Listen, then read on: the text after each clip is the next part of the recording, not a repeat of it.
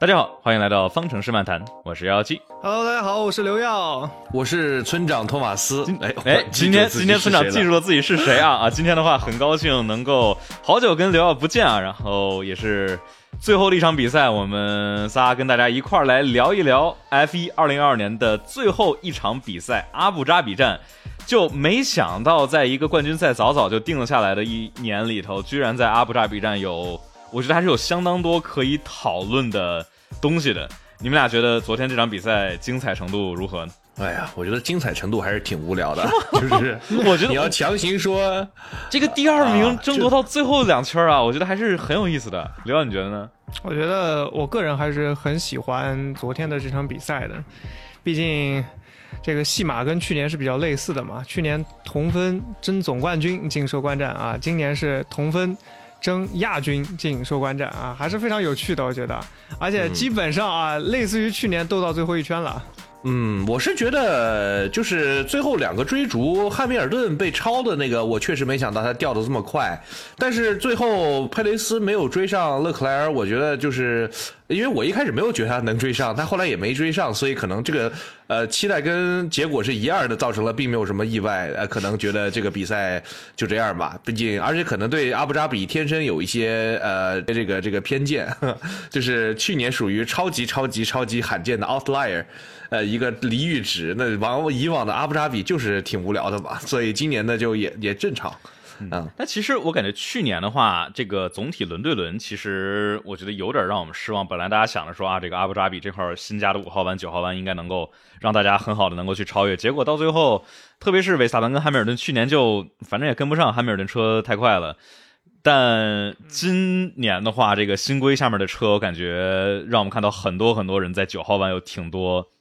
很多想法。然后，要不咱们就直接切入主题，咱们像刚才村长说，咱们一个车队一个车队说，那要是按照这个冠军赛的名次从上往下，那第一个咱就说红牛吧。嗯，我觉得这场比赛里头，包括巴西站之后，也是很多朋友们觉得这个，哎呀，话题点都在韦萨班跟佩雷兹这块儿。对，昨天我就说了，这是我这辈子第一次这么认真的去听排位赛的赛后采访，嗯，啊，嗯，呃，我我看很多人都说啊，这个觉得潘子不地道啊。从这个职场和人情世故角度来说，啊，我确实承认啊，这个有那么一点啊，大大家都理解的这种啊，当然我看到很多很多人的心情都是这样子。但是啊，我真的他上一站不让，无论有没有他说自己有自己的理由，他不让，我都是能够想得到的。维斯塔潘在我个人心目当中，他在二零一五年进到小红牛的时候，那一年他跟塞恩斯一块儿进来，我印象很深刻的是，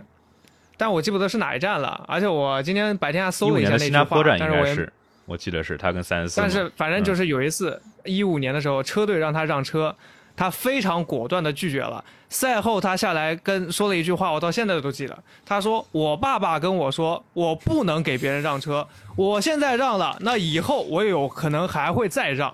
所以这个话我到现在都一直记得。你要知道，当年他才十八岁，他说这个话一直我记到现在。嗯，他不让，我觉得是完全他可以做得出来的事情，而且我也能接受这个事情。嗯，就但是就像这个但是总要 长大呀。这个后面这个职场的这个事情呢，霍纳去了，马尔科去了，各种媒体也跟着，呃佩雷兹也说话了，啊，所以呢，这个职场上面还是要考虑一下，毕竟 F 一是一个团队协作的运动啊，这个我们呃端水端平了。当然，我确实我摸着良心哦，我摸着自己的心说，维斯塔潘不让，我是能够理解并且接受。你说支不支持呢？其实我 你问我支不支持？当然，那当然是要 支持的了。我的支持不我的心支持的情上面是，我的心情上面是有一点支持他的，因为我觉得 F 一在这么残酷的一个赛场上面，你要说真的要逼我问支不支持，我选择支持。OK，这个挺挺挺挺好。这个因为上一上一场里头，我记得巴西站的话，一是这个冲刺赛里头就有这个 Alpine 的这俩人在那儿斗，然后我记得当时就有很多车迷朋友们在讨论说啊，这个当时阿隆索帮奥康挡了汉密尔顿，让他拿下了一二二一年的匈牙利胜利，然后。就是我我还是我觉得有点同意刘耀啊，就是说这个 F 一里头啊，还是这种很残酷的，不是说大家互相很客气，就是你最大的敌人就是你的队友，那不是说你的队友帮了你一次之后，然后你之后哎队友来了就恭恭敬敬的您请，就是还是还是要斗的。当然的话，我觉得对于韦斯塔潘来说，不管是在上一站的巴西站还是。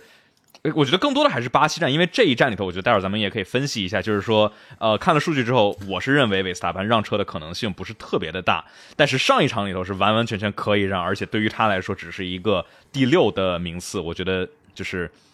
呃，相当于上一上一站没当好人，那这一站我觉得也不指望他能够他能够怎么样。哎，说起维斯塔潘他爸，我突然想到一个事儿，就是当时，呃。我记得当时就马清华说过，当时问他说：“你在 WTCR 里面见过最傻逼？”呃，这个 能说啊？没有，我我我我到我到时候我到时候评了啊。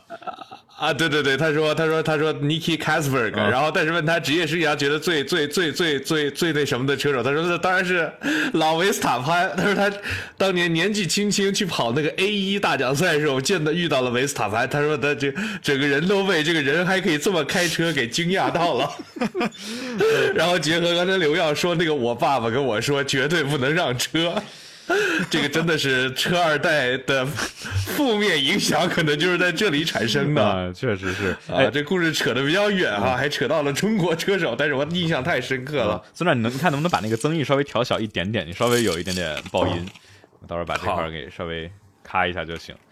哎呀，OK，那就是我们好像也都发表了一下这个咱们对维斯塔潘这个让车或者不让车或者帮不帮忙啊。那上一站里头他是绝对是可以帮忙，而且车队是让他去去帮一下佩雷兹。我们现在马后炮回看的话，其实你拿个第六，拿个第七就差两分，呃，其实是没有任何影响的。那这一场里头，咱们就来说一下吧。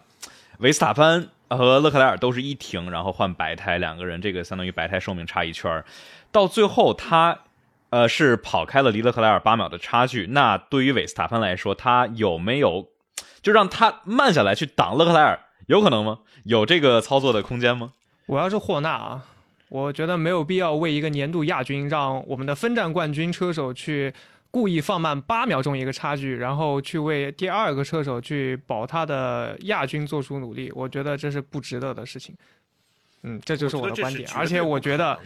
我觉得让让八秒，嗯，对我觉得损失，我觉得故意放八秒去挡第二名的车手，然后帮这个第三名的车手，很离谱，你知道吧？我觉得很离谱。嗯，村长呢？维斯塔潘，呃，这个肯定是不会让的，因为我都印象当中没有出现过这种第一名去挡第二名，让第三名去当第一名的这种非常过于复杂的。车队指令，而且我觉得可能以维斯塔潘的行为方式也很难完成这么复杂的指令。他的其实只会干一件事，就是冲，对吧？然后呢，就是而且我觉得维斯塔潘，我可以感觉到他比赛应该也挺憋屈的。毕竟他说我要帮，但是他确实也帮不上。那就是后来就嘲讽他，which 我觉得也挺对，就是说他确实是帮了，他给佩雷斯在电台里加了油。呃，对，所以说这个周末他，我觉得其实就是怪怪谁呢？只能怪韦斯塔潘自己在巴西站这个调子起高了，说哎，我要在阿布扎比站尽我的全力帮佩雷兹，然后结果到最后你在一个相当于就是呃。就你能帮的时候你不帮，现在你完全帮不了了，又让你帮，你当然帮不了了。所以你既然想帮，你不如上一场你就帮了，就没有后面那么多事儿了。所以，唉，对。然后这个说排位出闹剧，排位赛里头他确实是帮了。然后我们看排位赛的 Q 二两圈，然后 Q 三的第二圈啊，这个 Q Q 三第一圈的时候，韦斯塔潘这个车，他强调了在 ins 上面强强调了他强调了我 I help my teammates in qualifying。嗯，他在 ins 上那个一个一条文 ins 好像发了两段，里面都有这个。Help my teammates in qualifying。然后佩雷斯好像也说了，感谢我的队友在排位赛的时候帮助了我。嗯，就是指责为什么 F 一你转播画面你不播，你就是所以让他们要自己来出来强调这个事情。这个我当时看这个两两呃，一共三圈都帮佩雷兹拖了，但是这个佩雷兹吧，就是。我们刚才也说，就上一站里头完完全可以帮他没帮，这一站里头帮不了，那维斯塔潘没办法。而且还有一个最大的问题是什么呢？就是相当于佩雷兹这一站里头，他确实是慢。大家去看这个数据的话，一是在排位赛里头，这个一直是有拖车，但就是一直跟维斯塔潘差个点二点三，然后自己速度不行吧，这个没有能够拿到杆位。然后正赛里头，就哇真的是很尴尬。大家去看那个圈速，就是黄胎的时候，呃，这个中性胎佩雷兹的这个衰减特别的快，然后相当于本来是把维呃勒克莱尔拉开了三秒多，然后结果十三圈、十四圈的时候，直接让勒克莱尔追到直直接咬到屁股上了。然后我觉得就是对于红牛来说是类似于不得不立马让佩雷兹进站，然后赶紧换一个白胎。但也正是因为这个十五圈、十六圈换胎，意味着让佩雷兹基本上是框死了，只能用两停，因为你十五圈就换白胎的话，你基本没有办法一停撑到尾。其实昨天啊，这个法拉利的策略，我们正好就衔接到法拉利吧。啊，这个昨天法拉利策略，其实比诺托在赛后他们有一个。呃，应该说是内部的鼓励吧，说策略师做的不错啊。这个新闻我还没来得及发微博，一会儿下播了，我们去去发微博去。但说句老实话，昨天的这个情况还是稍微有点险的，因为自己他们自己也都在比赛当中说了啊，我们预估啊，勒克莱尔说，我觉得我现在要进了，我最后超不回来。然后哈维就说这个啊，我们觉得你最后可能会被超过去。啊，这种话你在这个 T R 里面跟车手说了，那车手是得有多么没有希望啊！这个。呃，怎么说呢？怎嗯，但昨天最后还是勒克莱尔保胎啊，其实工作做的还是不错的。呃，像刚才幺幺七说的，第一个 stint 在佩雷兹一停之前，其实勒克莱尔已经快速的逼近到 DRS 区了，我以为在赛道上面就要干掉了，结果佩雷兹进站了。然后在第二停的时候，又是逼近到接近 DRS 区一点五秒的时候，佩雷兹又进站了。所以整体来说，昨天法拉利其实，特别是勒克莱尔这边啊，长距离的速度还是不错的。所以他们有信心的去做一停，我觉得虽然看上去比赛过程当中有一点点冒险，但是这个结果还不错。昨天，昨天比赛的时候还发了条微博，说勒克莱是不是要一停了啊？看这个样子像是要一停。评论区有人说，我觉得这是一个晕厥的两停，啊，最后撑下来了。我跟你说，这个时候啊，这个这种策略呢，赢了就是还不错啊，别人会可能会夸夸你，或者像比诺托一样这个自夸一下。当然策略不是他定的啊，啊，这个。如果输了，那又是吐槽法拉利的这个一把利器，对不对啊？昨天赛后，我终于把一条憋了很久的这个微博给发出去了，把帽子转一下啊，毕 毕竟讲法拉利嘛。对啊，我昨天在赛后啊，立刻把这个比诺托说法国站之后不能没有理由不能赢十场这个条微博，终于是配上了十场比赛的冠军者的截图啊，发发出去了啊。当然，感觉好像以前过去三站好像发的有点多啊，这次大家好像不是那么。兴奋，但终于这个事情呢是有一个大结局了。嗯，我觉得昨天法拉利确实整体的呃正赛的情况要好于预期，因为他们在周五二练的时候，勒克莱尔都说 我们为什么这么慢长距离测试啊？那个时候搞得人很绝望啊。包括在赛前啊，这个易媒那边也说到啊，就是说这个法拉利的这场比赛的主要目标啊，低功率啊，保完赛啊，怕把引擎给开爆了。所以呢，这场比赛在赛前的时候完全没有想到会正赛当中有这么样一个节奏啊。昨整体来说，我觉得还是不错的。但是，呃，还是那句话，今天是多少天了？我也我也忘了今天。手机解锁 一下，手机上面不都有吗？给大家展示。啊，反正反正要奔着十六年去了。希望明年法拉利再接再厉啊。Next year hashtag next next year。嗯哼，村长，这个刚才刘耀说的这个，其实就是我刚才也想提到的一点，就是虽然说最后一站法拉利的表现确实是不错。呃，但是我觉得更不能够忘记的是，法拉利这个赛季的结局居然是在最后一站，让勒勒克莱尔要跟佩雷斯去争年度第二。我觉得 最后这个小小的往上翘的这个尾巴，真的是掩盖不住他后半赛季断断崖式、跳楼式的这种自杀式的这种水平的下降，最后输了一百五十分哎。输了佩雷，输了维斯塔潘多少？一百四十六分这个是在刚开始赛季领先四十多分的情况下，所以我觉得这个赛季啊，我们可以记得起来的勒克莱尔的表现，其实自己的失误不多吧，至少。但是我觉得这场比赛，如果呃佩雷斯没有这个被勒克莱尔给干掉的话，那么我觉得比诺托真的要下课，就是。这个事情太离谱了，你还是把帽子拽回去吧。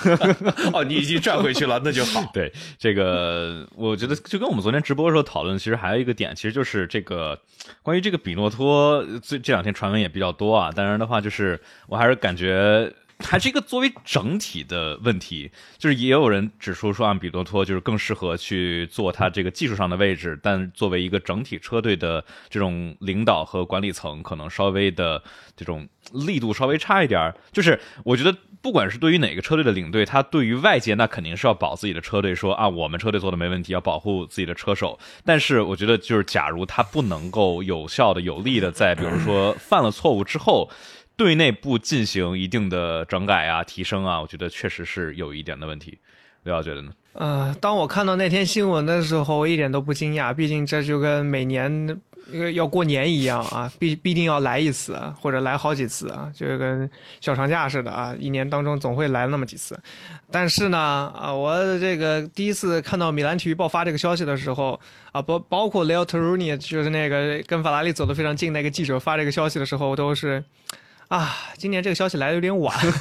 本来应该早就有。这个往年其实来的都挺早的啊，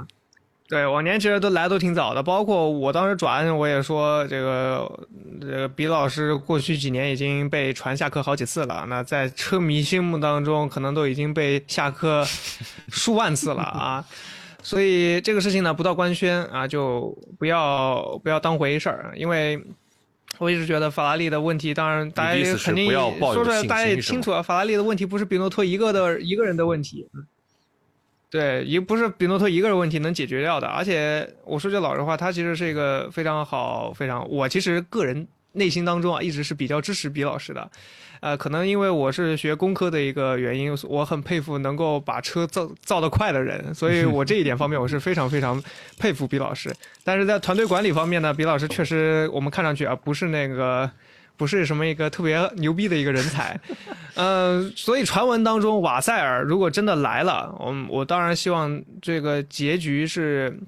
如果他真的来了，我当然希望是他去，就是管车队各个方面，然后比老师依然是能够专心的去留在法拉利去搞技术。因为如果失去了他的这个技术支撑的话，你要知道，在法拉利二十多年的一个，哎，没有二十多年吧，反正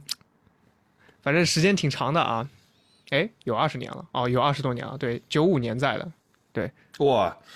二十多年。刘耀，你想想你自己多大了？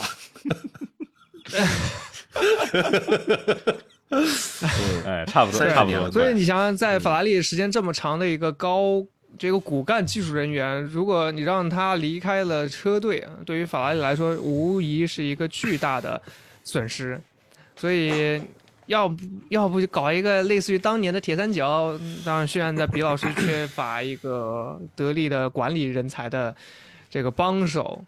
所以你看埃尔坎下一步怎么搞吧？呃，当时比诺托这个刚上来一九年的时候，我我我当时一开始的感觉是，哎，这个好像，对吧？大家说这个法拉利好像这个很多公关啊，然后包括很多这种，就是跟外界没有没有像之前的那样那种戒备森严，管的那么死了。但好像呃，期待明年吧。这个当然的话，这不是每年都是这样吗？这个 next year，next year，呃，法拉利我觉得今年整体其实最糟糕的就是。这个高开低走，特别是像你刚才说的这个夏季回来之后，习惯就好。我觉得法拉利，呃的问题啊，法拉利的问题，法拉利的问题太多了。我们说法拉利其中的一个问题吧，说一年了都啊。我觉得，我觉得法拉利这个比诺托的这个位置是法拉利的一个非常非常非常大的根源上的错误，就是我认为。呃，一个优秀的车队是一个优秀的团队，是一家优秀的公司。那个 CEO，那个领头人，他要做的事情不是去自己造出一辆好的车，而是要让他手底下的人能够造出一辆好的车，把这个车跑在对的这个位置上面，让正确的人去开它。我觉得这个是一个车队的领队需要做的事情。Toto Wolff 不懂怎么造车，他甚至不是一个好车手。霍纳呢，更是一样的情况，霍纳连大学的文凭。好像都没有，就是这他不是不懂任何的技术上的事情的，包括以前的让托德，包括罗恩丹尼，他们都不是这个能够造出一辆好车的技术型的人才，可能除了罗斯布朗是一个特殊的人。所以说，我觉得对于一个团队来说，他的目标是一个非常综合性的结果，那么一定是要一个非常综合性的人才能够解决这个问题。比诺托呢，我们可以看，除了车队，还有比如说球队，对吧？这个主教练，呃，往往。是第一个被开的，其实是有原因的，是因为他其实对于一个团队是最大的影响。如果他没有办法完成自己的职责的话，对于一个队伍的成绩的影响一定是最大的。这个是过去可能上百年职业体育总结的经验。比诺托已经有四年的时间了，他在这四年当中都没有办法把法拉利从。可能除了这个车的这个维度能够提升到一个争冠的它应有的高度，也就是前半个赛季，对吧？也就是二零二二赛季的前可能五场达到了十场吧，达到了这个水平。那除除此之外，比诺托没有展示出来自己作为一个呃优秀的体育队伍的领队的任何的其他的素质，所以我认为他一定是不合格的。那么如果这个车队需要换人，需要去提升的话，我觉得换他是一个呃最。直观的最会有呃提升的一个点，但是换的是谁，呃，那可能是我们另外一个要讨论的问题。但是我认为皮罗托确实是这个团队最大的问题。嗯，就关于这个这些车队领队，然后他们具体的干的活和这个做的怎么样，我觉得咱们作为一个外界还是有一定评判的难度，因为。呃，比如说能能够通过什么？能够通过一些媒体的采访啊，然后或者通过这个网飞的通过成绩，对对对对，成绩是最最最后的结果。但是如何到这个成绩，或者说呃为什么没有成绩？我觉得就是说可能会有各种各样的原因。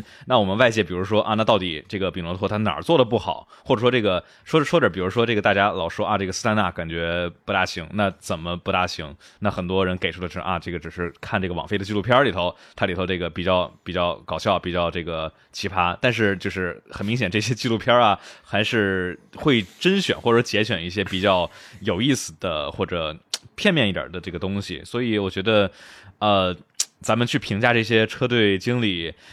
好像也真的是只能像村长说，我们就是。真正的这个从成绩上面来去看一下，然后谁能拿出来成绩？哦，还有一点，我觉得就是如果想把比诺托，就如果要真的决定换比诺托，虽然我们现在也不知道，但是我觉得换了之后，比诺托是不太可能再留在法拉利这个车队体系里的。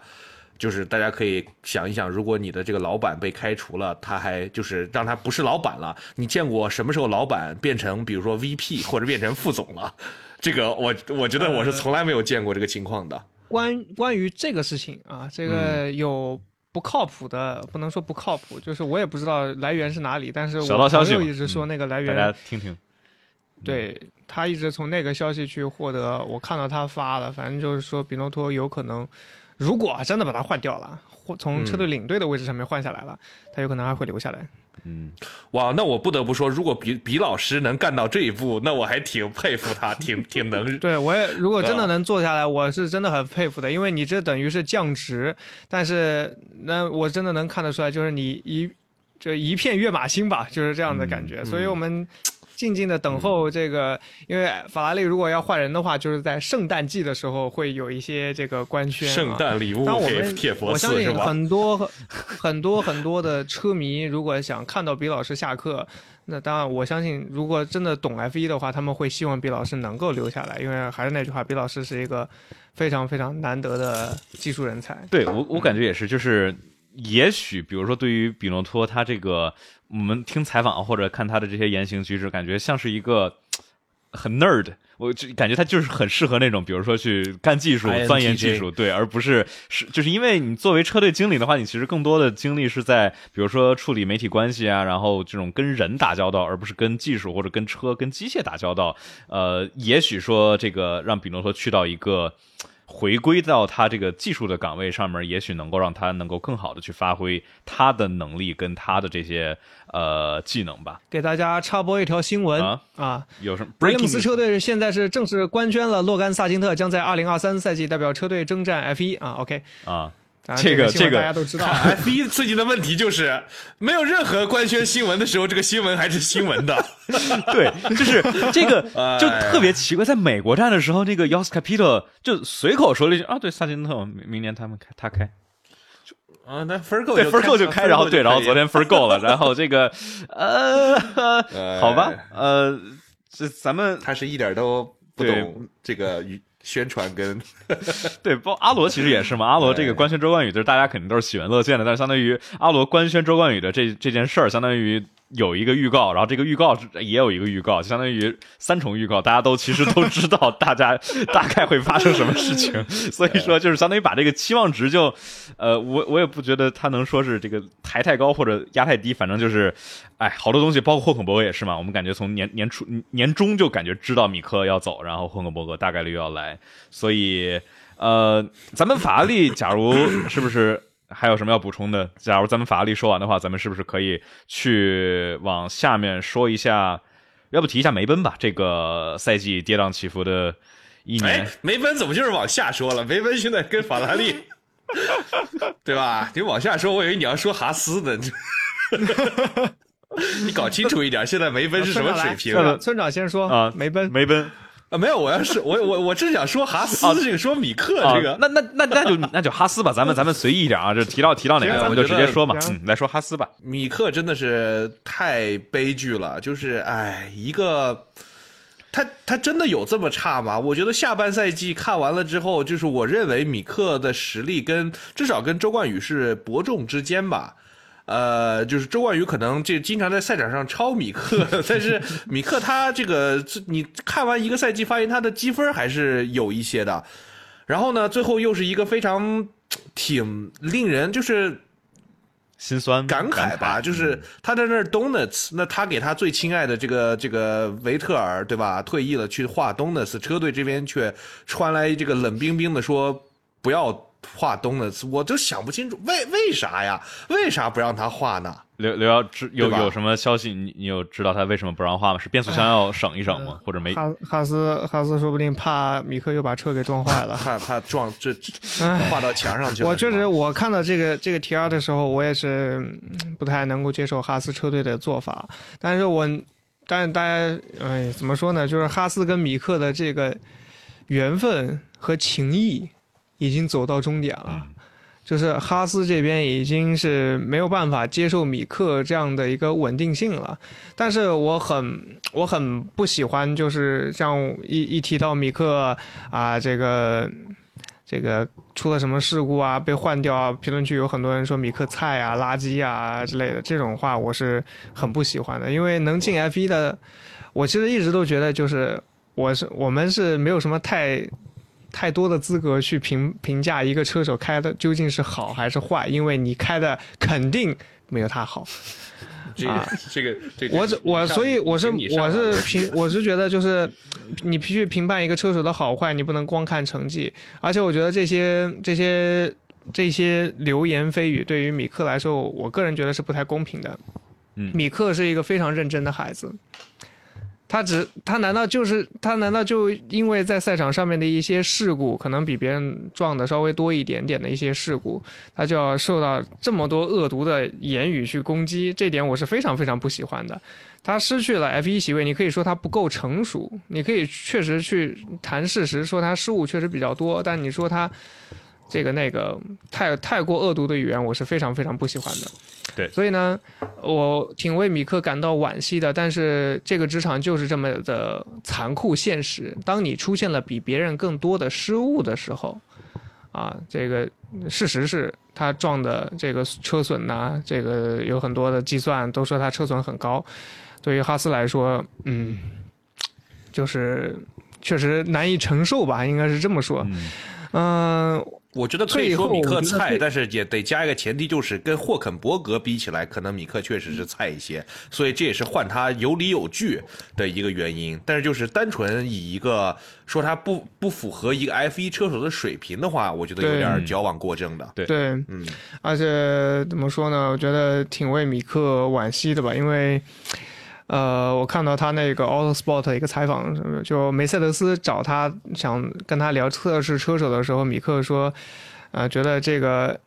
这个 offer 来的有点受之有愧的感觉，就觉得自己其实还需要在 F1 当中学习很多的东西。我觉得米克一直都是一个非常非常认真的孩子，啊，但这个世界太残酷了，就是这样子。对，就大家去，我觉得米克还是有机会回来的。嗯。对啊，德弗里斯这样今年已经向我们展现了，就是说，也许一两年不在这儿，年纪大一点，其实，呃，大家还是能够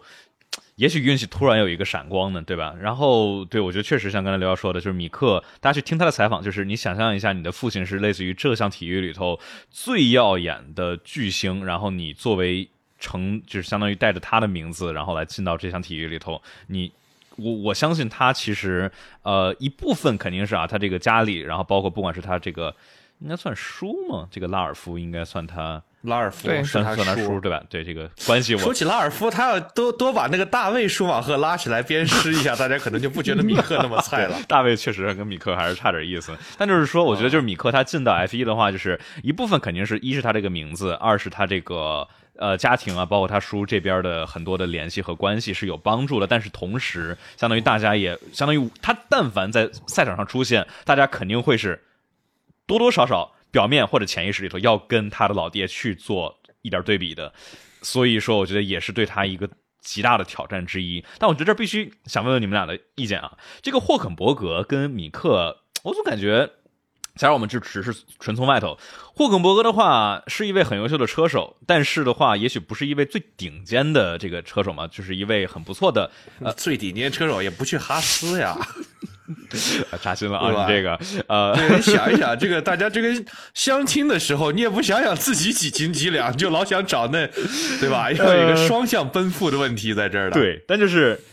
哈霍肯伯格这块儿他已经这个二零二一、二二年三年没有开 F 一了，而且他没有开过现在新规下的 F 一。那为什么会让这个哈斯去想？呃，去把这个退休了的这个霍肯伯格请出来，然后来去替代米克呢？哎，这块的话，先要这个念一下这个醒目留言啊，感谢，还是先要到不对，还是要先谢郭嘉。嗯，应该是个谐音啊，我就不说了。然后这位朋友说，为什么哈斯选霍肯伯格不选别人？是他稳定，还是呃已经有其他人选了，只是过渡？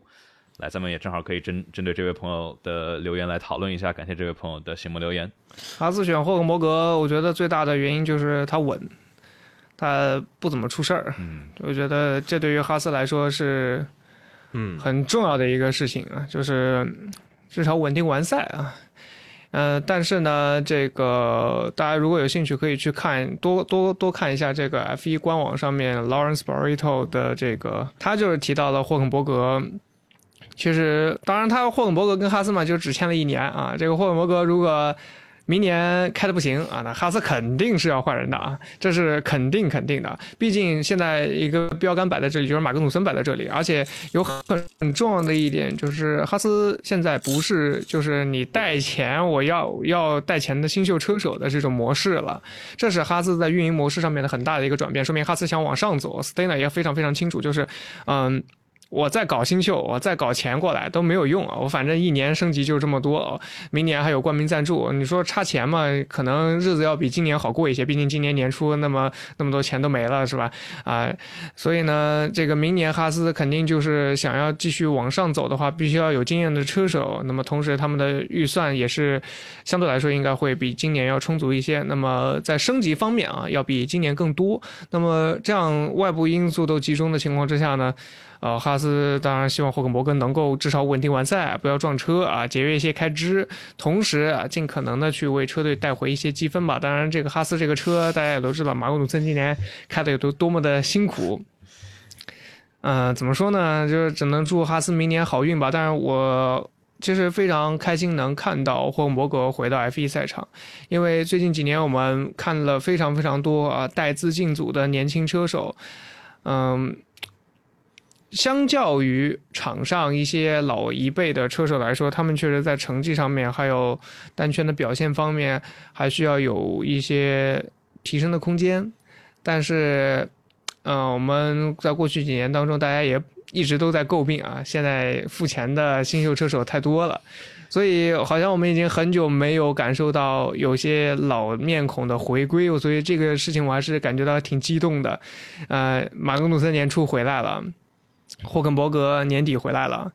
啊，当然我们也看到一些老面孔，像维特尔的离去啊，当然未来说不定就要回来，所以我觉得今年的 F 一到明年的这个跨度会跟过去有一些不太一样，因为有老面孔的回归，啊，这一点是跟过去几年有很大不同的地方。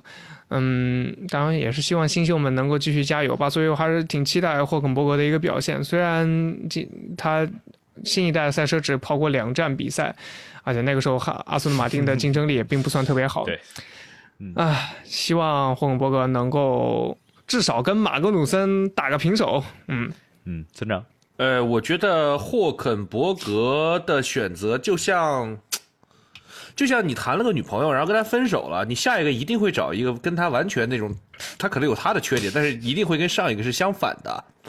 所以说，刚才刘二说的很对，就是霍肯伯格真的很稳呢。呃，这跟米克真的是是像两个相反的这个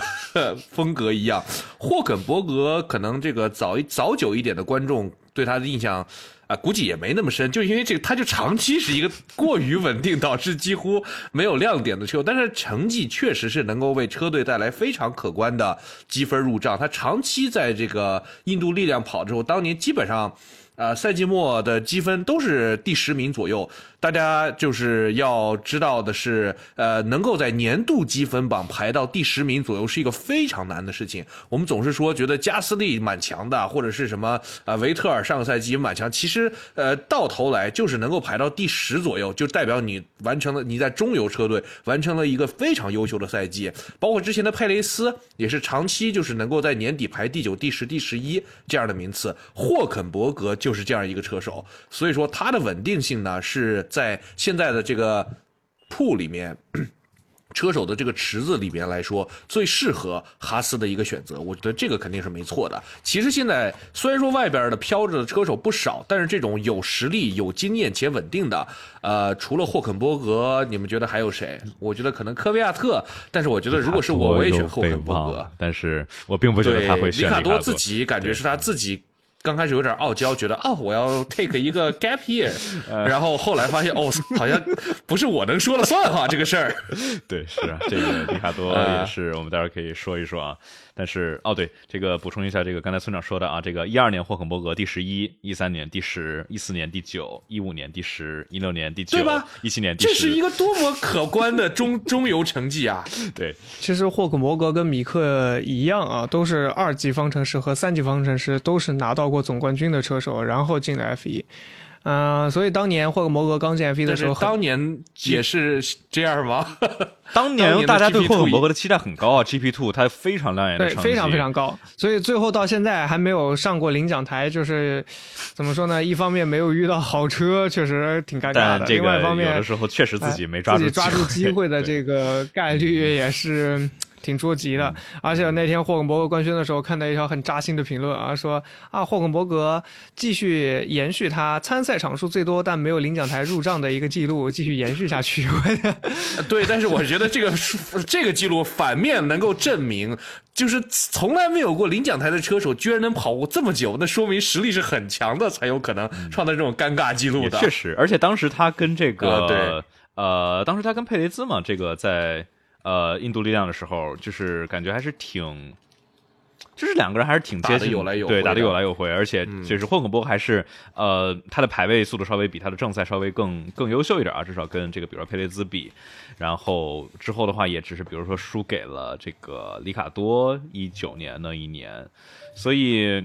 对，我觉得你们俩分析的都很有道理。就是霍肯伯格现在看起来好像确实是一个对于哈斯来说，呃，暂时能想到最优的一个选择。而且很明显，我感觉啊，是比这个乔维纳奇更为优秀的。我觉得乔维纳奇还是，而且他在围场有露面啊，而且是长期的、稳定的，每个赛季出现一两次，这个太重要了。看看德弗里斯，看看霍肯伯格，一定要把脚能够伸进去。对，就是大家这个职场里头也可以学到啊，像德弗里斯，像霍肯伯格，就是一直脸。就一直刷存在感嘛，然后之后大家需要你的时候，然后就能够想起来。对，所以呃，我觉得明年的话，这个车手呃，相当于随着拉提菲走，然后包括去年这个马泽平走，就是这个平均的水平基准线好像是进一步的提升啊。我觉得呃，之前也有这个朋友在视频下面留言说啊，小周明年可能会比较艰难，因为没有比如说这个什么呃不太稳定的角田啊，然后米克啊来给他相当于。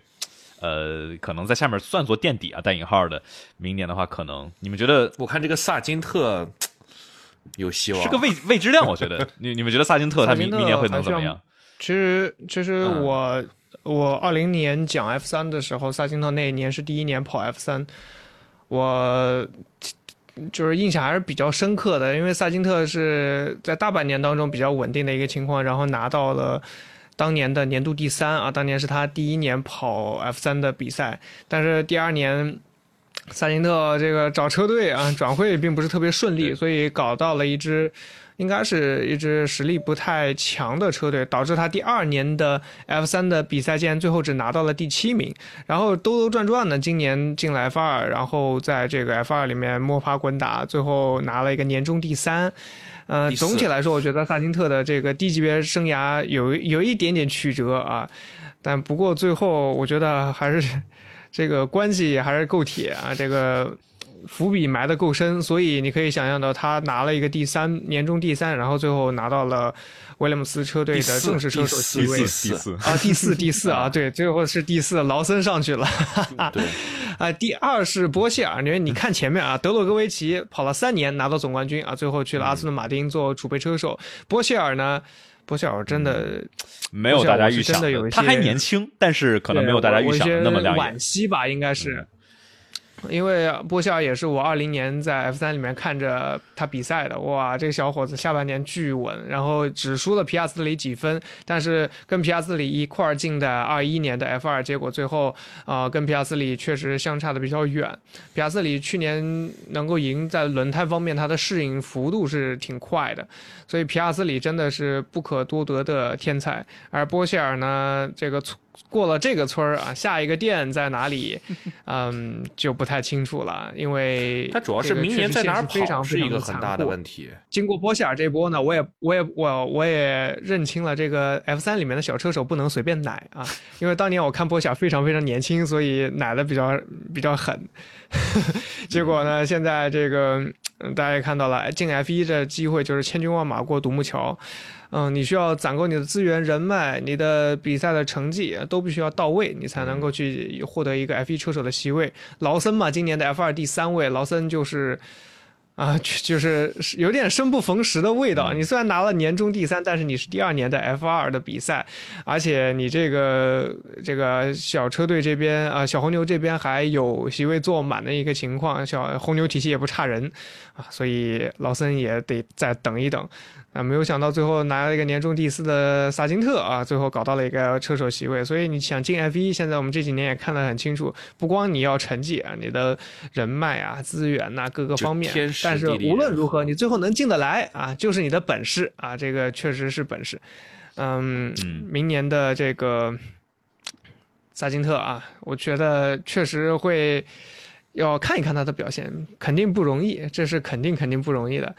但是周冠宇还是那句话，有了第一年的经验之后，我们还是可以期待一下第二年的表现。当然啊，先祈祷阿尔法罗密欧明年的车啊稍微给力一点点，上半年能够拿分，我觉得是阿不会有今年这么给力了。我也觉得比较啊，悲观。这个上半年这个车不得不说啊，不得不说还是能够为车队去贡献一些积分，非常非常关键的。车老板吃到最后一站，结果最后同分拿了一个年终第六，我也是没有想到的事情。然后博拉斯口的一个第十哦，这真的是那个伊莫拉的第五名最后想补。一句啊，就是最后第五刚才也名说了这个年轻的车手。对年轻的车手不能随便乱乱奶啊，因为现在我们又有一位年轻的车手了，就是奥利奥利弗比尔曼啊，这法拉利青训的，我 还比较关注啊，啊。二零零五年出生的，还是还是奶了。哦，这已经到零五后了啊，这个二零零五年出生的 F 三里面，今年是拿到了年终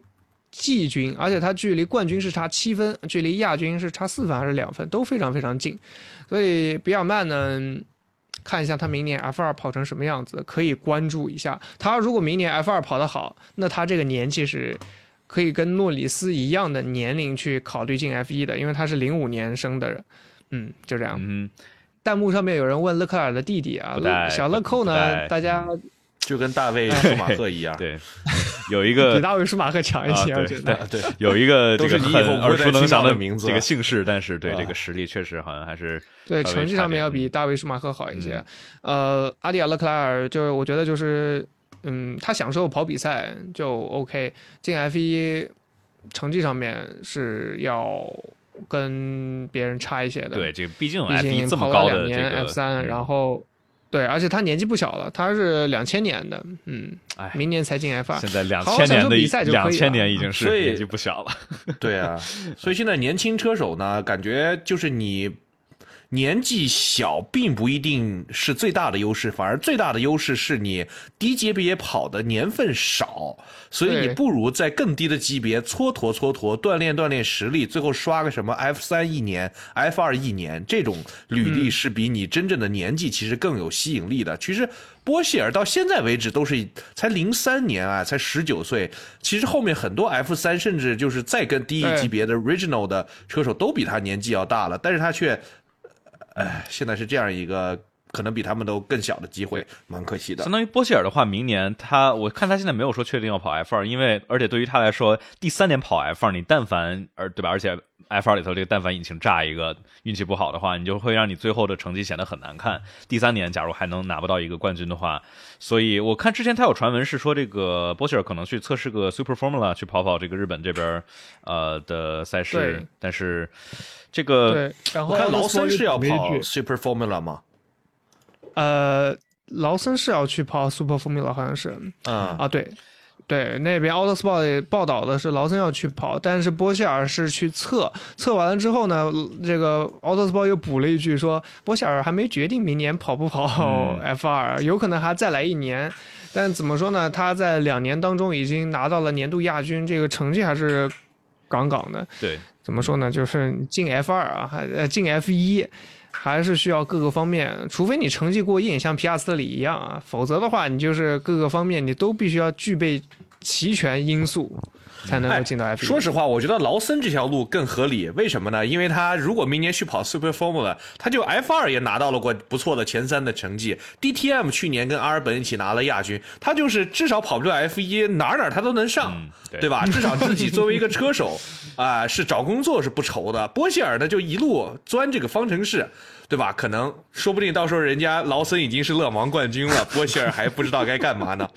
哎，不过我觉得这个能够这个 F 二跑到这么好的成绩的话，我觉得应该都不会太愁这个工作啊。然后这个有朋友说这个 F 二冠军车手没法去 F 一的话怎么办？所以说这其实也是这个呃赛事的规定啊德。弗里斯啊呃，对啊，然后，F 一啊，就是我觉得是不是也是印证了今年这个 F 二的阵容，可能这个 F 一的车队们没有觉得他们太强，因为你想德鲁戈维奇这么碾压的一个胜利，结果呃，大家就就只能是做一个马丁的后备车手，所以说是不是也是进一步的凸显了说可能波切尔啊，下面劳森这个第二、第三，呃，含金量没有那么的大。嗯，成绩上面来说，确实，呃，要没有那么大的优势吧。因为 F 一进 F 一其实挺看成绩的。另外一方面，我觉得像刚刚村长提到德弗里斯啊，这个也是很难得。这个我也是刚才说，这个有老面孔回来，然后忘记提德弗里斯了。这真老面孔德弗里斯其实也是，就是像这些老面孔回来一样，就是在最近几年 F 一当中的席位更迭的时候，是出现了。异常情况，这个异常是打双引号的，因为一般的席位更迭都是上新秀，然后啊、把这个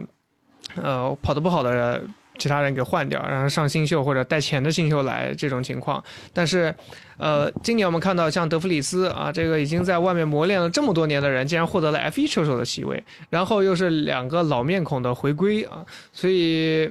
今年的这个 F 一的席位的更迭情况，我觉得还是我很乐意看到这种情况，就是确实能够看到一些成低级别方程式更加优秀的人来在 F 一里面试验一下，看看究竟跑得怎么样。然后整体来说，我觉得，嗯，明年的赛场的这个 F 二，明年包括过去的两年 F 二的这个从成绩上来说。好像是没有过去那么的猛，对特别是像诺里斯、拉塞尔、阿尔本那一届，一八年实在是哇太牛那了，那一届实在是太猛了啊！这个最近两年，丹尼斯豪格这是去年的 F 三总冠军，今年在 F 二，嗯，并不算特别特别的亮眼。小伙子运气确实是真的烂，但是就是这也不是他只拿了最后年度第十的理由啊。但是我想说一下，确实像他运气这么差的，我从来没见过对，。你想啊，这这个红牛这么多青训，相当于马尔科一个都没看上，把一个年纪这么大的德弗里斯拉过来进小牛，还是相当于非红牛青训的人，就我觉得很能说明这边儿呃，可能是这个 a v s a 他们觉得可能还需要再再磨练磨练吧。但我觉得这也提到了，就是相当于引到了红牛这边下面好像人挺多，但好像真的这个能够有实力去晋升的还得再看，而且也提到了这个。我觉得咱们可以说一下，刚才有有朋友问里卡多关于这个红牛的带引号第三位车手，这个这个马尔克官宣，然后撤回了官宣，然后 这一套一套神奇的事情。这个就有一种当年那个什么沃尔夫斯堡把张稀哲招过去，有一种要卖车的意思。就当年有一个中国球这个这个球员被大众的这个支持的球队给弄过去，然后一场球没踢过，天天看饮水机，还被送回国卖车。哎呀，这个嗯，里卡多挺有意思。咱们咱们来评价一下这个里卡多跟现在佩雷斯的这个位置。你们觉得佩雷斯现在稳吗？在红牛的这个地位？我觉得不一定。村长先说吧，我说了这么多了，我对佩雷斯最大的困难是他明年的合同又到期了。你看，现在发现两年好像也不是很长的。二四没有没有二四年，没有他签到二四年到二四年底啊，后年对对，但是这个合同签到哪年吧？这个假如车队真不想让你跑的话，也都能不让你跑，对吧？像里卡多今年不就是？但嗯嗯嗯，村长接着说。哦，我觉得，呃，佩雷斯稳不稳呢？佩雷斯还是挺稳的。我觉得佩雷斯不会出现，呃，就红牛对佩雷斯的需求，就是他不是让他年年去争年度第二的。今年年度第二，只不过法拉利太拉了，正好能争一下而已。他的作用其实今年已经完完全全达到了，就是该干嘛，该让你这个。呃，让个车你就让个车。我觉得红牛对于二号车手的定义，就是在比赛当中任何的时间，在一号车手的一个进站范围之内就行了。嗯，因为你只要能把维斯塔潘的冠军保住，红牛的车队冠军保住啊，别的你你最好就是让你干嘛你干嘛，然后对，这佩雷斯是一个完美的人选。但问题其实就在于，我觉得对于前面三大支车队红牛、梅奔、法拉利来说，这个佩雷兹算是六个人里头比较明显能看出来。我我感觉啊，可能也就是呃跟塞恩斯能够稍微拼一拼，什么拉塞尔、汉密尔顿、韦斯塔潘、勒克莱尔，我觉得跟这四个人是完全比不过的。那假如明年红牛的车不能像今年这么有碾压，你看这下面的维斯塔潘下半年，天呐，这个就是势势不可挡。然后结果佩雷兹居然是能够相当于第二，还是最后还是没有能够拿到啊？我觉得。呃，也跟这个实力是有点关系，绝对不是说佩雷兹菜，他绝对是有这个水平，能够做到红牛这个席位上面，能够去完成阿尔本和加斯利没能够相当于让红牛满意的事情。但是，假如比如说明年的车没有这么强了，跟梅奔或者说法拉利竞争激烈，那三呃这个佩雷兹会不会成为一个呃叫短板吗？我觉得有没有可能？可能是有可能，但是我觉得可能性不大。啊、我觉得佩雷兹在红牛的这个二号席位上面干的已经非常非常好了。你要知道，他前面是阿尔本跟加斯利啊，对，确确实他是他完全是这个红牛自里卡多之后最好的。呃，跟一号车手组成的一套阵容，这绝对是最好的。你红牛还还还还能奢求什么呢？对不对？这个去年 Checo is legend，今年佩雷兹杆位拿了，多冠也拿了，多次领奖台也拿了，真的能够驯服这头红牛的车手并不多，而且顶着车队很大的一个压力。嗯，而且佩雷兹这个岁数也不小了啊。佩雷兹岁数不小的情况之下，能够有一支大车队的这个信赖，至少给了两年合同，我觉得这是很关键的一个事情。村长，而且他今年表现好的成绩的分站赛，往往是红牛需要他表现好，呃，维斯塔潘遇到一些问题的。我觉得这个太神奇了，这真的是买 拼买拼图，正好还拼上了，哇，完美。摩纳哥跟这个新加坡站啊，嗯，然后嗯对，就是我我刚才想说这个，其实就是相当于我我我在看这个阿布扎比，就感觉就佩雷兹阿布扎比，他确实是好慢，就是很奇怪，就是他为什么会这个轮胎磨损率又这么高，然后速度又跟不上，就就跟加斯利在阿布扎比站一样，就是去年其实就是这个角田在阿布扎比站莫名其妙的比加斯利快好多，然后今年也是，就是相当于大家去听加斯利的语音，他一直在相当于说啊，角田在这个弯怎么怎么着，那个弯怎么怎么着，相当于就加斯利可能是是是是。跟这车加这个赛道就就不来电嘛，然后角田就也许就很来电，就挺奇怪的，就不同的这个赛道和这个车手之间的关系。然后这会儿刚才有一个朋友问啊，说这个为什么佩雷兹今年保胎好像不行了？我觉得这个之前是是 Autosport 还是哪谁哪家是有人提了一个呃理论啊，就是说因为今年的话文丘里通道，所以说。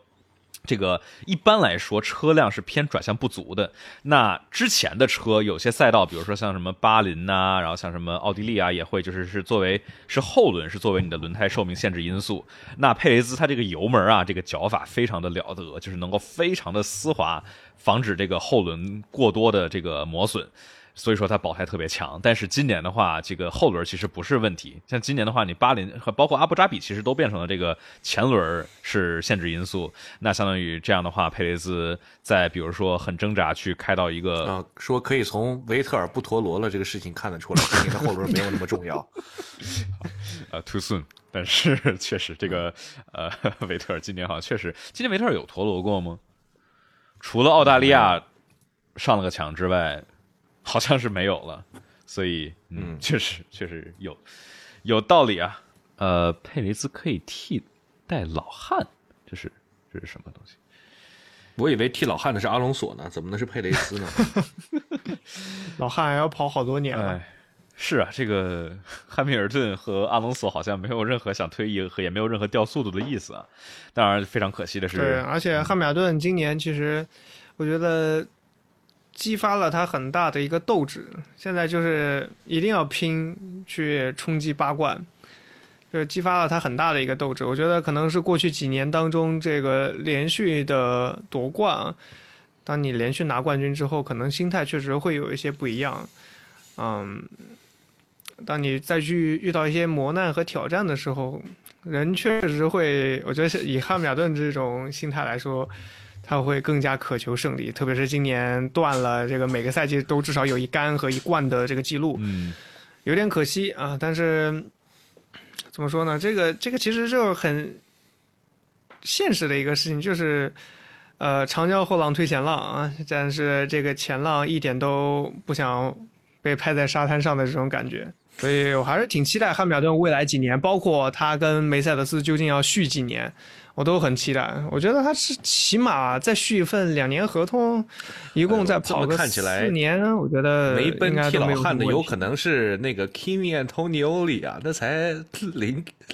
那个才跑那个才跑那个啥，在跑早了，在跑卡丁哎，这个你咱不好太年跑 F 四了，对你 F 四对 F 四有什么？你看你看豪格其实就是 F 四到现在。也就四五年嘛，老汉跑个四五，就是我的意思是，原本我们以为在数场上的人谁要替汉密尔顿，结果可能是一个现在还能跑 F 四的人，可能以后要替汉密尔顿呢。是，啊，也也许这个这个罗宾莱克宁到时候去去替终于要退休的阿隆索，对吧？这个罗罗宾莱克宁来的时候，不知道法拉利有没有拿到总冠军啊？呃，并并我觉得快了，快了，快了，快了，不是快了，每年每年去年每年都是这样最长。没有拿到过冠军是多少年吗二一年，一九七九年到两一九九九年中间二十一年没有拿到过车手总冠军。Shachter 到舒马赫嘛，就是呃，对，那谢克特跟到麦克好像也不多了。对啊，没多长时间了，三年了。对呀，今年已经第十五年了，明年就是第十六年了。这五六年，这是要要说快，一下就一下就过去了。你这个你要知道，这五六年一过，就到二零二六年引擎技术规则大改了，又又不一定再赶上真的要破纪录了。呃，然后我永远记得虾哥今年在迈阿密跟我说的那句话。那时候我是为什么亮出了法拉利五千多天没有拿到总冠军的这个数字？然后他跟我说了一句话，意味深长，我到现在都印象深刻。他说：“人生能有几个五千天呢？” 虾哥说：“ 我也经历过，我等到了，但我觉得你不一定能等到，是吧？”哎呀，呃，作为这个大家这个选自己粉的车队，还是还是要慎重啊。这个有的时候，这些都是小时候不懂事儿嘛，对吧？其实法拉利，其实你看到这么多漏洞百出，如果真的从一个不是他车迷的旁观者角度来说，他其实是有很多漏洞的一个团队，他并不是一个特别优秀的团队。但是没有办法，谁让小时候那个那一抹红色在我的心目当中留下了啊？都怪 Kimi 零七年翻盘啊！他要不奇迹翻盘，我都我应该不会陷得这么深。因为那也许是迈凯伦粉，但好像迈凯伦粉也不是什么特别，这个好像也不是特别的粉也也很惨了。对，然后哦对，其实要提这个之前很多朋友们就说啊，这个诺里斯之不之后会不会走？然后我感觉听诺里斯的采访，他对这个迈凯伦这个风洞，然后包括二四年的计划还是很有信心的，觉得他们二四年可能是真的能够回去争冠。但是这个风洞好像又延期了，所以这个二四年，但我觉得皮亚斯特里会是一个因素。嗯。那我哎，提到皮亚斯里，咱咱咱们来猜一下吧。明年皮亚斯特里，迈凯伦吧，该说迈凯伦。明年皮亚斯特里这个跟诺里斯会会会会怎么样？会被吊打吗？还是或者吊打的话，谁吊打谁？我觉得诺里斯会赢。嗯，村长呢？嗯，我觉得诺里斯会赢。我觉得诺里斯应该也会赢，但是我觉得皮亚斯特里其实有可能让诺里斯就是威胁诺里斯的一号车手的位置的。嗯，在之后的时间里。我觉得明年几个转会其实都是大家要，就是不管是这个奥康跟加斯利啊，还是这个皮亚斯特里来啊，我觉得其实都是大家要去尝试争一号车手，包括拉塞尔跟汉密尔顿，我觉得肯定也是。呃，这个我觉得可能可能是。这几年里头，包括里卡多去迈凯伦转会，然后这个什么塞恩斯去法拉利，让大家觉得哦，有的时候不是特别的去太好提前的下结论，因为有的时候真的是意想不到。我们上次这个跟村长聊的不就是吗？就是有人问说，是这个有哪些我们这个年前预测的会被吊打，但是没有吊打，然后预测没有被吊打，结果被吊打了，然后发现这两年全全都是。就谁谁能想到里卡多会被诺里斯吊打，然后这个谁能想到二一年塞恩斯居然能够跟勒克莱尔五五开？就呃皮亚斯特里的有一个问题，可能是他一整年没有开车了，什么车都没开，这个可能对他状态有一个很大的影响，没有一个真正比赛的这个。对，而且我觉得很重要的一点是诺里斯，诺里斯跟皮亚斯里都是年纪相仿的天才，都是二十岁，诺里斯十九岁进了 F 一。皮亚斯里二十，呃，毕竟去年，呃，理论上来说，今年应该他应该进了，啊，但等到明年嘛，嗯，呃，明年二十二岁了。呃，但整体来说，他们俩是年龄相仿的天才，但但是诺里斯多了好几年在 F1 车队当中工作的经验，这个不是赛场上面的经验，这个是工作的经验。因为你在团队当中，其实包括皮亚斯里之前要去参加这个季末的轮胎测试的时候，塞德尔也说了，很关键的一点，第一步你先熟悉 F1 车队的工作流程，嗯，这个跟 F2 车队是有。很大区别的，F 一的一个车组六十来人，多的时候以前疫情没有的时候八十人，这个有非常多的这个工作人员为你服务啊，这个团队的人数是非常多的，而且你的流程非常复杂，你还要应付很多的商业啊、媒体啊、活动啊之类的东西，所以对于皮亚斯里来说，一切都是新的，你怎么可能？在这方面的经验，如果去分散你的精力的话，你肯定是不及诺里斯的。但是到赛道上面啊，这一方面的分散精力会不会影响你的赛道表现？那就要看 P.S. 里自己的这个明年跑的怎么样了。拿实力来去说话啊。说起来，哎，是这样的，我上次忘提了，说迈凯伦呐，曾经一直以来是作为英国国家队的存在的，现在混到这个如今，阿斯顿马丁都想抢他的位置。啊，不是抢的，就是非常的这个正在努力的去感觉要把这个事儿干成了。毕竟人家在银石旁边的基地，对吧？然后把这个反正搞一些这个这个这个跟呃皇室的这些互动啊，感觉把迈凯伦的地位快要给取代了。威廉姆斯已经是奄奄一息的情况下，这个英国国家队这个事儿还挺重要的。嗯，刚才不是说到，哎呀，就挺可惜的，迈凯伦作为一个。非常让英国人骄傲的这么一个赛车的车队，到现在这样一个情况，也不知道什么时候能才能够复兴，对吧？还是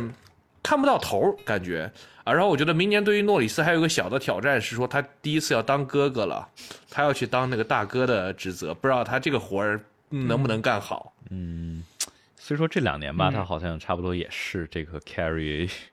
这个对吧？假如假如里卡多能够拿拿诺里斯三分之二的分的话，我觉得这个也不至于输输要拼。所以，而且你像阿隆索那么多次退赛，哦，对，这个叫什么？这这一次阿布扎比站之后，汉密尔顿退了，然后相当于让塞恩斯上升到了第五名，意味着这是汉密尔顿有史以来生涯里头第一次，呃，赛季末没有在前五完赛。这个，嗯，有好多记录是被是被打破了啊！就一是这个连续杆位、连续胜利，然后第五名维特尔从零七年以来每年都有至少一个领奖台，然后今年也也也也是。哎呀，总感觉这个阿布扎比站 说着说着越来越越来越伤感了，都是都是一个一个记录被打破。职业生涯起起伏伏嘛，这个我觉得这才是你完整的职业生涯，你不可能这个一路畅通。虽然汉密尔顿第一冠跟第二冠中间也隔了有六年的时间，但是今年应该是他就是年终成绩。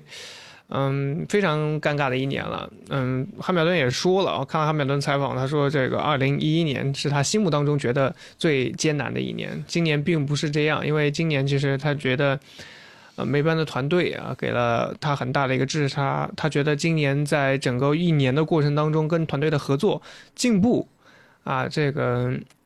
是很关键的，这是最重要的事情，因为他看到了整个团队在一起进步。这不像法拉利啊，这个我们这个二零年、二一年原地踏步踏，或者是大踏步往后倒着走的，你就看不到希望那种。我觉得梅赛德斯还是，就是你给人能看到这是一支朝气蓬勃、能够在逆境当中往前去拼搏的一支车队，这是一个好现象。你看，谁知道明年是不是啊？万一就王者归来？呃，所以法拉法拉利明年如果在这个底子之上啊，我觉得他们明年可能会面临更加艰难的挑战，就是红牛加梅赛德斯，啊，三支车队，当然我们都希望看到三三支车队能够去争总冠军嘛，嗯，希望吧。我觉得明年如果呃法拉利依然一成不变，我们可以看到可能会看到一个从来没见过的叫做车手跟车队互相内斗的情况。可能两个车手达成了同盟，在场上不听车队的。确实，这个今年我们发现，这个塞恩斯是继承了维特尔之前在法拉利的衣钵啊。这个我感觉塞恩斯这个战术真的是想的贼清楚。然后，然后发现这个大家在，然后大家在这个赛场上面，是维斯塔潘，他就经常会喜欢看电视。诺里斯之前也老看电视来着，就是这个赛道赛道边上不是有个大屏幕吗？他们有些人过去的时候会看。之前有一次，之前有一次拉塞尔在奥地利的时候，因为看电视走神了，差点上草，差点上墙，就还挺好玩的。就是大家这个会有的时候。跑着跑着比较无聊嘛，然后去去看一眼电视去，然后自己塞恩斯制定战术。就我总觉得这个这个是勒克莱尔跟塞恩斯一个感觉不太一样的点，就是勒克莱尔的话，就是没有那么多次能够记得他去直接否掉车队的战术，然后自己说我要干嘛我要干嘛。对对，这其实也是今年在比赛过程当中，我看很多车迷都在讨论的，就是勒克莱尔听话乖宝宝，车队。就是他，他有时候会吐槽车队，但是我觉得这应该是对于车队的一方面的信任。但这个很很多时候，车队做了错误的决定，他这个就听车队的，然后就被坑了。这种情况，呃，会时有出现。我也看到很多车迷都是这样的一个观点啊，就觉得有时候是要学会去反驳车队的。但是我觉得，嗯，毕竟我不是法拉利的人，我不知道在法拉利这支啊，这个纪律如此森严啊，这个。嗯，意大利老国企风格非常浓厚的团队当中，呃，勒克莱尔的发言究竟究竟有多么多么靠谱？所以有多少人会听他的？嗯，不太好说。但是你可以看到，这就是说到头啊，其实哎呀，一直不知道鲁埃达为什么 他不站到荧幕前面出来说两句啊？这个。因为我们看梅赛德斯也没有说话的机会的，那那个臭鸡蛋。我们看梅赛德斯啊，James Walls 其实经常经常会出来跟这个迈凯利奥特一块儿啊，就是互相轮流做赛后的回顾节目啊，有什么问题就直白的说。梅奔他们那个节目真挺好的，答什么？每次赛后来一个说，对，非常非常好。而且真是他们搞砸的比赛，他们也会做，我觉得是很很不容易的。是是是，对，汉娜施密斯，嗯，这个虽然。不怎么出来吧，但人家做的每一次做的正确的决定啊，都是教科书般的典范啊。所以你像法拉利这边，曼嗯，鲁埃达，我也是不知道 是不是应该挨打。确实，这个战术，然后包括哎呀，上上一场巴西战，我真的是当时这个感觉，这个血压都作为一个非法拉利车迷，看见维斯这个勒克莱尔在这种排位里头的睿智操作，我感觉血压都要上升。就，哎，这个鲁埃达这个能力和他在的这个职位，就有让人想调查他的感觉。有什么背景到底是吗？背后，对吧？就想就想查他，看着就不像是 靠实力上来的，靠能力上来的。呃呃，咱们还我知道了，法拉利需要一个纪委，可能这是他拯救他的方法。没事，村长这个没有做过关于越南的视频。呃，咱们还有哪个？咱们咱们咱们咱们看还有哪个车队咱没说的啊？呃 L P Alpine L P L P L P L P，那明年两个你们期待吗？啊，哇，这个哎那必然了。法兰西，法兰西内斗，这个当然我还是那个观点，就是我觉得他们居然能找到两个一模一样大、都获得过一次冠军、登上过三次领奖台的法国车手，这而且都是诺曼底地区出来的，而且小时候关系那么好，哎呀，真的是，嗯，反正反正阿隆索嘛，这个我反正挺心疼头哥的，这个明显看出来，啊，Alpine，我我是觉得对待头哥不够真诚，嗯，特别是八月份谈合同的时候说给一年啊，我们再给个一加一，再看一看。人家阿斯顿马丁，呃钱给的到位，然后又又给你一加一加一啊，你你想跑我们就继续谈这张哎，非常信任阿隆索。马丁这个事情我也不觉得他就一定做的是对的，就马丁最近几年的投资决策都是这种整 投好玩，搞买，但是 但是我们在下半赛季当中确实看到了马丁的进步，这个特别是在正赛的成绩上面。他们现在在下半年拿分的这个机会是要比上半年明显去多的，所以这辆车包括团队，我觉得是在逐渐的成熟跟进步的过程当中，至少好一点。L pin 嘛，L pin 我我我我反正看领队萨夫纳尔，包括奥康都说啊，加斯里也说那没有问题啊，关系好的很。我就觉得啊。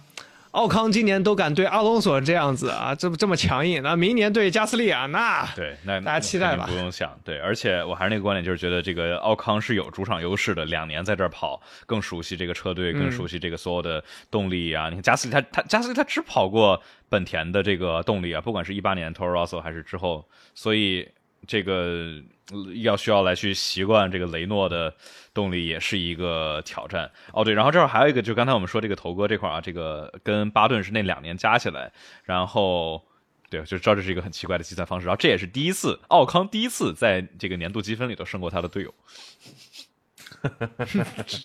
两个人都都是都是第一次啊，嗯这个挺有意思的。Yeah，关于 Alpine 的未来，反正我有听说，就说 Alpine 自己，反正从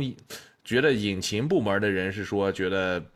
并不觉得自己有能力找到下一个客户，觉得自己就是。啊活儿还没干完，引擎还冻结了，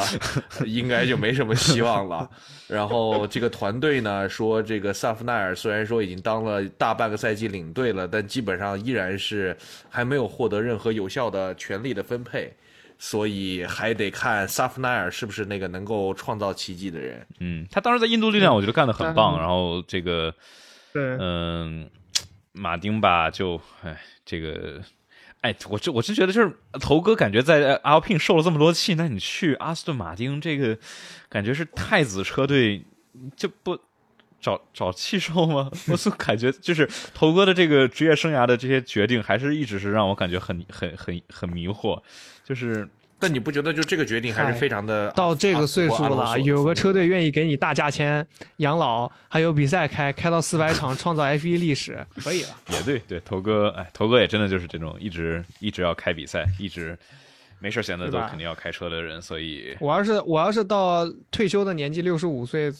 七十岁，我还能讲比赛，那我老开心了。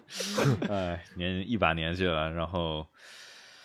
呃，这个 Murray Walker 讲到了九十一岁吧，得九十九十岁，嗯你可以的，刘洋，期待你 但是二零七，但但是但是不得不说，就是两千年左右的时候，呃，那个 Murray Walker 呢，已经就是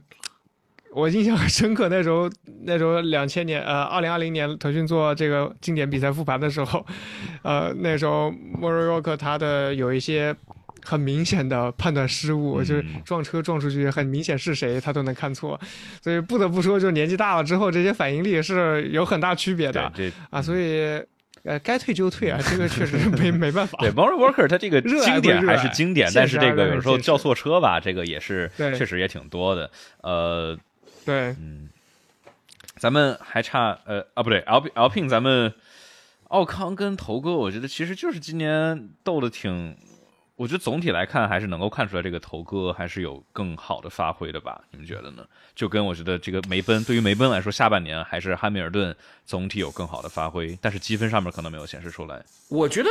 就是确实头哥的运气比较差，但是 as 就是我记得当时我们说周冠宇对吧？就说其实你过几年，你可能哪怕不用过很久，过几年你再回来看一个赛季的结果的话，你很难会想到哪一站哦，他因为这个事故怎么怎么着了，他因为那个怎么怎么着了，所以说他其实比谁强，这个人们也不是不会想到的。而且你很多的时候，你哪怕就这个赛季完了之后，你要去找下家的时候，下一车队来看你的履历啊、你这一站第几，下一站第几。我觉得现在这些冷冰冰的数字其实是更能够体现一个赛车手的这个结果的，对吧？就像我们说，奥康呃在积分榜上面这个战胜了阿隆索，呃汉密尔顿在积分榜上面输给了这个呃拉塞尔，我觉得这些既定的事实是很难在人们的心中有所改变的。嗯，呃，我来回答弹幕上面啊，我刚才说摩尔沃克那个时候两千年讲比赛，他已经他已经得有七八十岁了，我不太清楚，但是年纪非常非常大了。这个怎么弹幕上面又扯到斌哥去了？没有斌我觉得哥这讲的非常好，有有有有人说到这个塞纳在这个巴西站复活的，啊，那个事儿，那个事儿我知道啊。哦，那个那那个是谁呀、不太没对，就是我呃，我不是这个犯，个我怎么说？我觉得犯错大家也都是会，多多少偶尔也对都会犯，但是所以嗯但是这个我觉得不能接受，这个有一点儿，这个还是要批评，这种不能这个。嗯，对，就是叫什么正正确看待啊。呃，哎我咱们咱们今天已经说了多少一个一个一个半小时了。要不这个叫什么？我觉得更多的这种车手啊什么之类的，我觉得要不咱们之后放到一个年度的复盘里头。我觉得阿布扎比其实好的呀。这么着来说的话，好像也也其实阿布扎比就是这个佩雷兹跟这个勒克莱尔斗一斗，其他的话没有什么太多的太多的料啊。那要不咱们今天这个正式的复盘就到这里，二零二二年的可以最后的复盘那就到这里，感谢大家哦。这个一直没说广告，对大家，假如这个在苹果播客或者喜马拉雅、苹果上面收听的收听的话，麻烦大家给我们来个五星好评，然后大家嗯，然后大家去 follow 一下村长托马斯的 B 站、微博，还有什么东西，就这俩。小红书可以哦，对对，大家去。你啊还有小红书？对我有小红书，小红书一点一万粉想呢。想多搞一点这个女性观众。嗯，对，对，小红书上面的女性观众，我这上面有高达百分之十的女性观众呢，就是跟 B 站百分之三的、哦 来对比的话，对，然后大家去记得 follow 刘耀的微博，follow B 站，白纸黑字什么时候更新啊？白纸黑字明年吧，明年明年应该变 年更了。我这最后两站我觉得都没有什么，嗯没最后两站好像从墨西哥开始就比较太平，嗯都不是场上的，就是规则上面的话题，全部都是乱七八糟的八卦。白纸黑字可以做足球吗？昨天有个越位特别啊好多人没搞 哦，是懂。VAR 第一次吹掉的这个 VAR，、嗯我当时还跟我我当时媳我媳妇在旁边看世界杯，但我们俩都是足球足球盲不看啊，球盲不看足球。然后我们俩在讨论这个越位，然后还去百度了一下，然后看到 VAR，我就说 F 一什么时候给我搞一个这么这个电子化一点的东西出来？年初不是说要这样吗？结果发现好像并没有。四轮出白线，对，对对，大家记得去 follow 刘耀的微博，然后还有 B 站，然后就到这里嗯，就到这里嗯，OK。呃，那就这样开。始闲聊。好的，我们这个进入闲聊部分，我想问二位，我们什么时候去跑卡丁车啊？我说什么来着？这托儿吧，我跟你说，托儿，你这整个北京的他妈的卡丁车厂的营销费用都给到刘耀了吧？